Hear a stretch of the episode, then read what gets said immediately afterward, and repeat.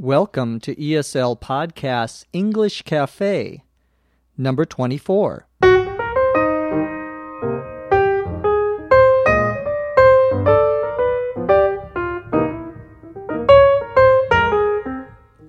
You're listening to English as a Second Language podcast, English Cafe. I'm your host, Dr. Jeff McQuillan, coming to you from the Center for Educational Development in beautiful Los Angeles, California. On today's cafe, we're going to talk about bans on smoking. We're going to go over some more differences between British and American English.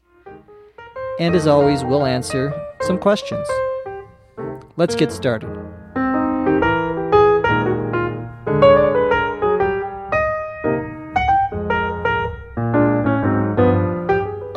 Talked to my parents back in Minnesota this past weekend. I usually uh, call them once a week. And I found out that my mother is learning how to use a new computer. And she's never had email or been on the internet before. So uh, perhaps someday she'll be able to listen to me on the computer. So that uh, was interesting news for me. My mother, well, I can't tell you exactly how old she is. She wouldn't like that. But uh, she's in her 70s, let's say. So uh, it's a definitely a new experience for her. Well, I said I was going to talk a little bit about smoking bans a ban, B A N, is a prohibition. It's a law that says you can't do something. We talked about smoking bans on the cafe a few weeks ago, but there's a new smoking ban which I thought was interesting, and that is here in California, one of the smaller cities has decided that you cannot smoke in any public area, even if it's outside. Now, California has a law that you cannot smoke in bars or restaurants, and many buildings, private buildings, have similar bans, and public buildings all have that uh, particular ban on smoking. But none of them ban smoking outdoors in a park, for example. So, this is a new uh, a new law. Part of the reason is that people are concerned about second-hand smoke. We say something is second-hand, we mean it comes from someone else. And second-hand smoke would be people who don't smoke but are breathing in the smoke from other uh, people next to them who are smoking. And this is a um, a difficult issue because uh, some people say that smokers have a right to smoke wherever they want, and uh, some people say that the government should protect people's health. So it'll be interesting to see if people actually obey this law in the city where it is. The city is called uh, Calabasas here in California. Well, on the last cafe, we talked about some differences between British English and American English, and I thought I would talk about a few more of those vocabulary differences. There's an old joke that the United States and Great Britain are one people divided by a common language. The idea, of course, is that if you have the same language, you should be united, but British and American English are different. So even though we both speak English, we are some ways divided because we use it differently. Well, some of the uh, differences we talked about on the last cafe had to do with transportation, and today I thought we would talk a little bit about clothing. It's uh, the springtime, and during the spring and still the winter in many parts of the world, you often need to have boots. Now, a boot, B O O T in American English, are things that you put on your feet. They're like very heavy shoes. And sometimes they can be uh, of rubber, particularly for rain boots. Or if it's for snow, they can be uh, rubber and be very thick. In England, boots are called wellies.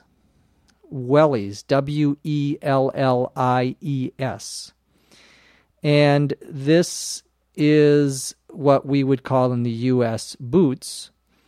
Wellies are always made out of rubber, and again, it's for something that you would wear in the rain. Another American word for boots is galoshes.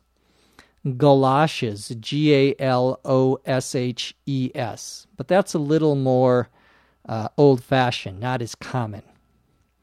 In England, a boot, B O O T, is part of the car. It's what we would call in the United States the trunk of the car. The trunk, T R U N K. The trunk of the car is the is the back of the car where you put things, where you can store things.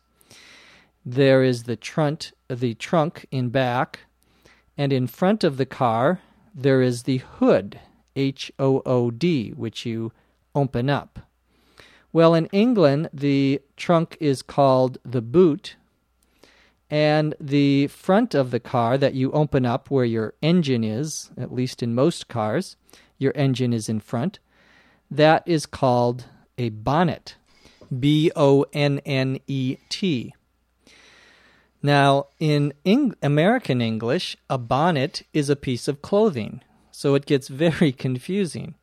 A bonnet is something that a woman wears over her head, usually ties it below her chin. It's like a type of hat. So, to review, a trunk and a hood are parts of a car in American English, and in England, those are called the boot and the bonnet. And of course, in England, what we call a boot uh, are called wellies.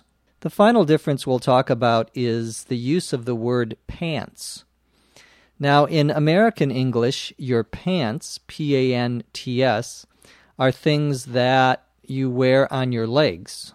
They go from your hip down to your uh, ankle of your foot. In England, however, the word pants means the same as what we would call in U.S. English underpants or underwear. So if you said to someone, Are you going to wear pants to the party tonight? If you were in the United States, that would be a, an okay question.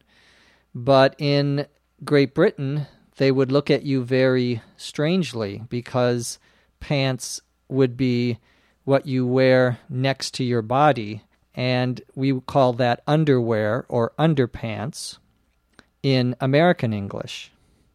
So, what do they call pants in England? And the answer is they usually say trousers a trouser, T R O U S E R S. Now, trousers is a word that we also use in American English, but it's not very common. Now, let's answer a few questions.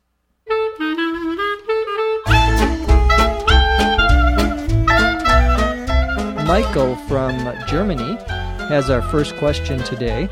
He noticed in one of the previous podcasts that I used the pronoun they, T H E Y, when I was referring to a single person. And he wanted to know why I did that. Well, one of the changes that has taken place in English in the last 25, 30 years is that we no longer, at least many writers, no longer like to use the male or masculine pronoun he to refer to a person, not a specific person. When you're talking about a single person, but you don't know if it's a man or a woman, we used to use the pronoun he. But uh, many writers are now using the plural pronoun of they.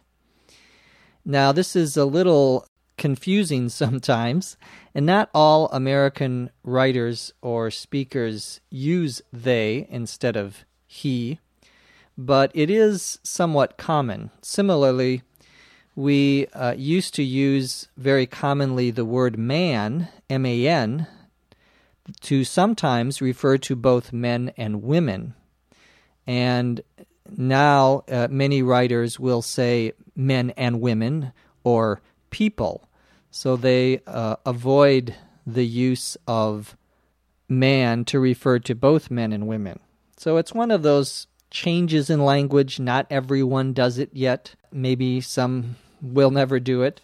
But it's something that I have uh, gotten into the habit of or gotten used to using in the last several years. Alexander from Moscow in Russia has a question about the difference between a wage and a salary. Well, both of these words are used to talk about the money that your company gives you, the company you work for gives you. A wage, W A G E, is when you are paid by the hour. So if you get $20 an hour or $10 an hour, and you count up the number of hours you work, and that's how much the company gives you, then you have a wage. We sometimes say an hourly wage. A salary is when the company pays you not by the hour, but usually by the year. And so they say, well, we're going to give you $30,000 a year. But you may have to work a lot of hours for that. And if you work more hours, you don't get paid more money. A typical American worker uh, works 40 hours in a week. But if you are on a salary, you sometimes will work more than that. We usually talk about the distinctions between types of work by a couple of expressions blue collar and white collar. A blue collar worker, collar is C O L L A R, a blue collar worker is someone who works in a, um, a what we would call a manual type of job. A manual, M A N U A L, is a job where you have to use your hands. So if you're a painter, you paint houses, that is. Or if you are building a building, you are a construction worker. Or you work by cleaning the streets. These would all be considered blue collar jobs or blue collar workers, the people who are in those jobs. The collar, of course, is part of your shirt. It's what is on top of your shirt by your neck. Now, the other type of job is a white collar worker. And a white collar worker or a white collar job is someone who works in an office, usually someone who has a job where they have to wear a nice shirt, maybe a shirt and tie to work. This would be a white collar worker, like a lawyer or a doctor or a university professor. These are called white collar jobs. And typically, blue collar jobs are paid by the hour, tend to be jobs where you have a wage, and white collar jobs tend to be on a salary. Our final question comes from Mustafa in Montreal, Canada. He wants to know the difference between the expression now and right now. What does the word right add to the meaning of that expression? For example, I am going to leave now. I am going to leave right now. The difference is, again, one that we've talked about a little bit before, and that is emphasis. When you are trying to emphasize that we are leaving immediately, I am leaving right now means at this very second, at this very minute. If you say I'm leaving now, well, maybe you're leaving right now, but maybe you're leaving in a few more minutes, you're not expressing the same sort of emphasis, same sort of immediacy as the use of the word right here. That's all we have time for. Be sure to visit our website at eslpod.com for more information about this podcast. From Los Angeles, California, I'm Jeff McQuillan. Thanks for listening. We'll see you next time on the English Cafe.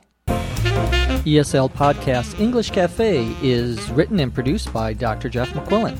This podcast is copyright 2006 by the Center for Educational Development.